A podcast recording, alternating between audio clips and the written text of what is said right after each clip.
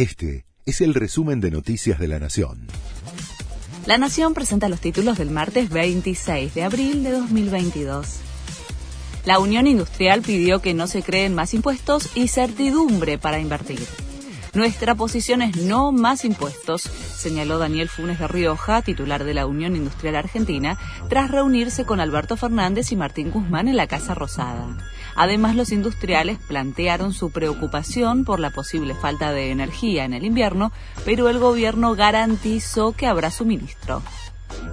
Siguen las repercusiones por la campaña sobre el consumo de drogas del municipio de Morón la oposición calificó de mensaje criminal a la recomendación que planteó a los jóvenes tomar poquita cocaína y que el porro lo consigan de fuentes confiables.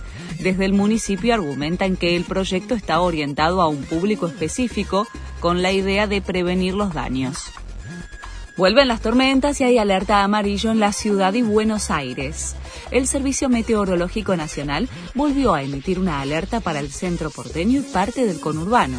El área podría verse afectada por tormentas de variada intensidad acompañadas de ráfagas fuertes, actividad eléctrica, ocasional caída de granizo y abundante caída de agua en cortos periodos hacia la tarde. Bizarrap y Paulo Londra estrenaron una canción que rompe todos los récords.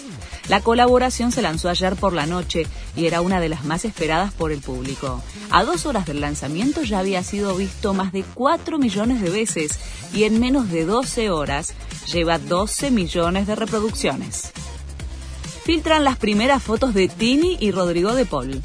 Después de semanas de especulaciones, finalmente se revelaron imágenes que muestran a la cantante y al futbolista de la selección argentina y del Atlético de Madrid juntos en Ibiza. Tini viene de estar en pareja con Sebastián Yatra, mientras que De Paul se separó de su mujer tras 11 años de relación. Este fue el resumen de Noticias de la Nación.